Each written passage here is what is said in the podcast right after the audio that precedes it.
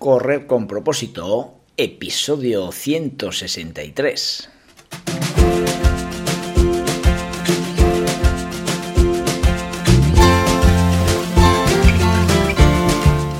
Amigos y amigas que me estáis escuchando, bienvenidos y bienvenidas a Correr con propósito, el programa, el podcast en el que hablamos de todos esos atletas, entrenamientos, competiciones y noticias del mundillo del corredor, del corredor popular, de las zapatillas que te vas a calzar, de los pulsómetros que debes llevar, de los ritmos que te gustaría marcar, de todo lo que a ti te gustaría hablar, con tal que sea de correr.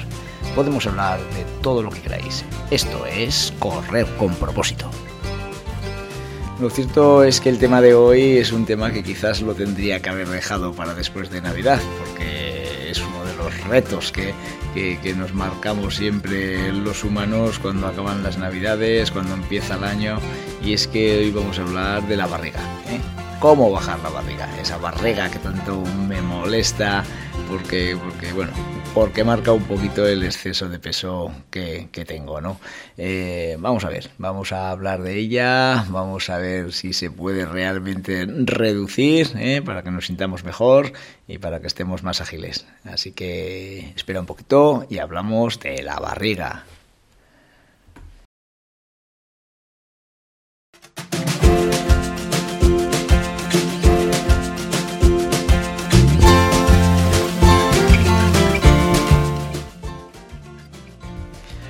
Hoy es jueves, día 15 de diciembre y este programa de hoy tiene una dedicación muy especial, ya que lo voy a dedicar a todos mis grupos de entrenamiento, esos grupos de iniciación al atletismo de Rincón de Soto, de Calahorra, ese grupo de niños que entrenamos en Aurelio Prudencio, al grupo de chavales de las pistas, eh, a ese grupo de rendimiento que denomino, porque son corredores que, que corren competiciones habitualmente, en fin, a todos ellos os dedico el programa. ¿Por qué? Porque en estas fechas, cuando llueve, cuando hace frío, cuando anda aire, no dejáis de entrenar, porque sois unos fenómenos, de verdad, fenómenos y fenómenas.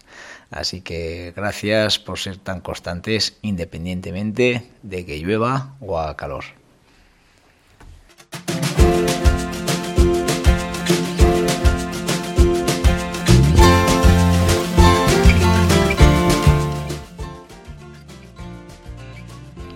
Las competiciones durante este mes de diciembre no paran y este sábado día 17 ¿eh? de, diciembre por la mañana nuestros amigos de Marcillar hacen su, su, tradicional carrera popular. Es una carrera popular de 10 kilómetros en categoría absoluta eh, los juveniles y cadetes correrán 5 y luego las categorías de, principiantes, pre-benjamín, benjamín, alevín infantil eh, realizarán un circuito eh, más, cortito. Las carreras empiezan con los principiantes a las 10 de la mañana y luego desde la categoría juvenil, senior, veterano, se realiza a partir de las 11 de la mañana. La inscripción se puede realizar hasta el día 16 de diciembre. Eh, y deciros que, bueno, según por lo que veo aquí, la inscripción en categorías menores es de un euro y, la y las categorías mayores de dos euros. Eh, nada, pues oye, aquí nos invitan nuestros amigos de Marcilla a correr su tradicional carrera popular de, eh, de, diciembre y, nada, eh, espero que, que, si estáis libres por la mañana, pues acudáis a correr que, que les va a hacer mucha ilusión a los organizadores.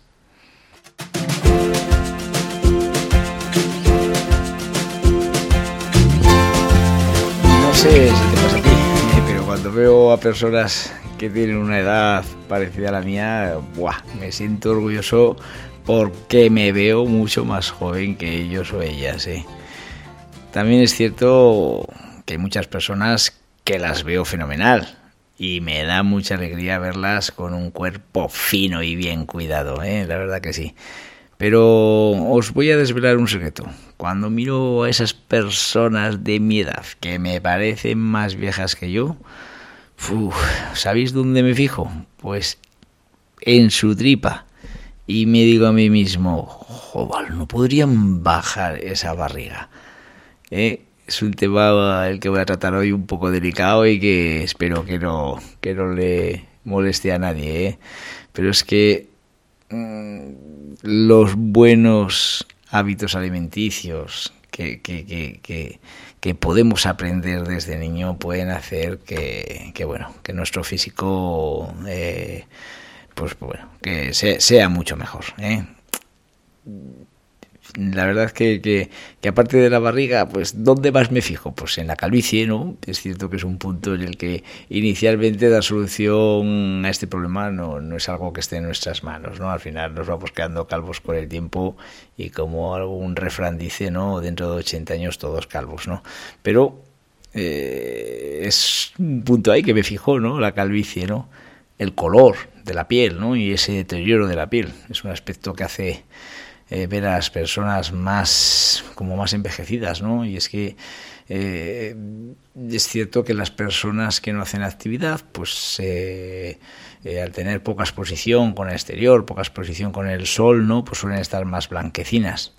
Es otro factor que, que, que que, a mí pues me choca no y que lógicamente también pues mm, pues va un poco en línea con, con que ese deterioro de la piel también viene por eso, aparte de no salir a la calle, pues porque son fumadores, eh, porque tienen una capacidad respiratoria más limitada, eh, o, bueno, o por circunstancias que, que muchas veces eh, están vinculadas con, no tener hábitos saludables.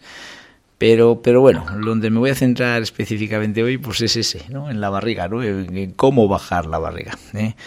la barriga es la parte que más me fijo. Y, y, claro, eh, cuando me fijo en la barriga, eh, lo que hago es una valoración de esa persona, de su estado físico.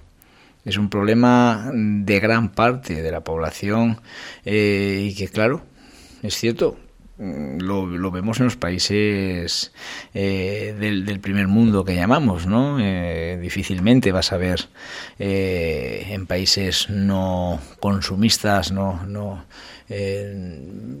a gente con, con, con cuerpos con, con barrigas abultadas, ¿no?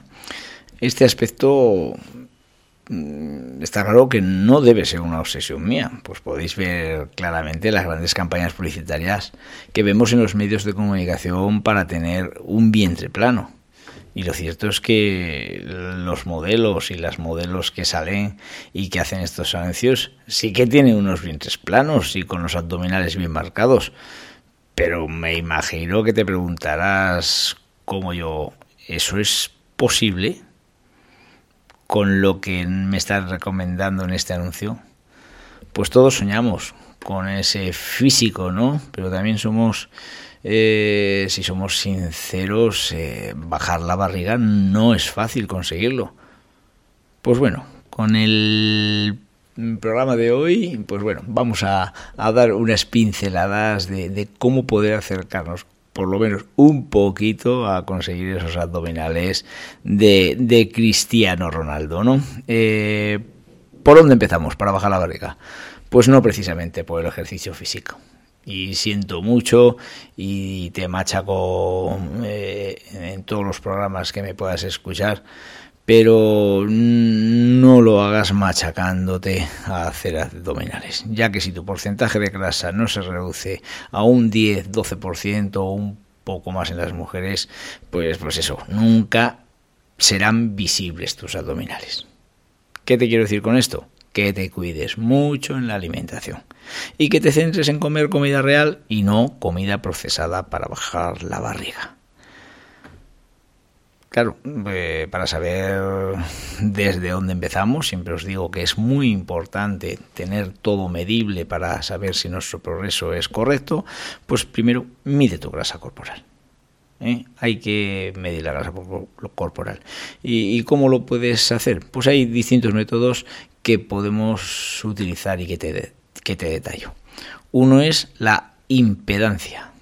¿Eh? según su definición física, es la resistencia aparente de un círculo dotado de capacidad y autoinducción al flujo de una corriente eléctrica alterna. equivalente a la resistencia efectiva cuando la corriente es continua. ¿Te ha quedado claro? Pues para mí no. ¿eh? Quizás te has quedado igual que yo, ¿eh? porque la definición no, me ha dejado nada claro lo que es la impedancia. Pero, pero por eso no voy a profundizar en la definición, porque no sabría explicártelo y por tanto solo te voy a hacer referencia al término impedancia como método para calcular la grasa. Muchas básculas modernas, como las Tanita, tienen la opción de medir el porcentaje de tu grasa corporal usando la impedancia bioeléctrica. Emiten una pequeña corriente a través de tu cuerpo para estimar tu composición corporal. Esto es posible porque el músculo contiene mucha más agua que la grasa y por tanto, cuanto más músculo, mejor conductibilidad. Su gran ventaja es la, la, facilidad de uso y rapidez a la hora de darte un dato, pero su problema es la variabilidad de resultados según la hidratación del cuerpo. Otro método para medir la grasa, pues el plicómetro. Es un aparato sencillo que te permite medir distintos pliegues de la piel en varios puntos del cuerpo, dando una medición aproximada de la grasa subcutánea acumulada. A partir de estas medidas puedes estimar el porcentaje de grasa total utilizando ciertas tablas incluidas en, el producto. ¿Eh? La opción del plicómetro es una eh, muy buena, pues porque puedes comprarlo el aparato por alrededor de, 15 euros. Eh, otra forma de obtener los datos de tu porcentaje de grasa, pues es mm, metiendo las mediciones en un formulario de una web como la que te indico a continuación y esta te dará también su dato. La página web es www.linear-software.com barra online.html. No obstante, te la dejaré en las notas del programa para que puedas eh, utilizarla. Y como te he comentado anteriormente, y después de saber cómo puedo medir la grasa de mi cuerpo, eh, porque lo que está claro es que debemos empezar de un punto determinado, que, que nos lo tiene que dar un dato numérico para que éste vaya bajando, eh, una vez que te la has tomado el porcentaje de grasa, si es excesiva o quieres mantenerte en unos buenos porcentajes, lo más importante, aparte de tu trabajo físico, es la alimentación.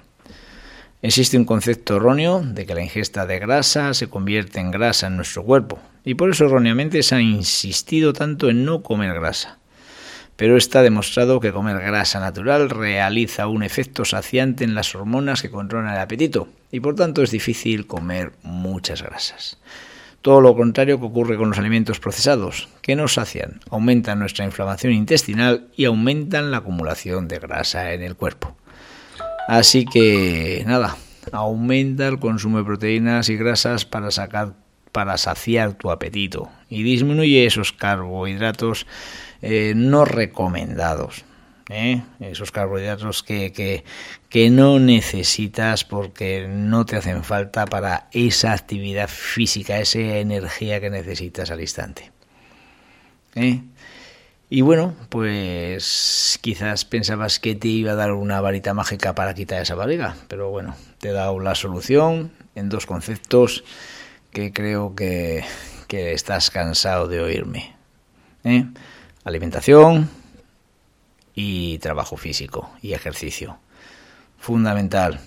Si no hacemos estos dos grandes grupos de trabajo, no hacemos nada. ¿Vale? Así que nada, amigos y amigas, espero que si no empezáis ahora, después de Navidad, ¿eh? nos pongamos las pilas y a bajar esas barrigas.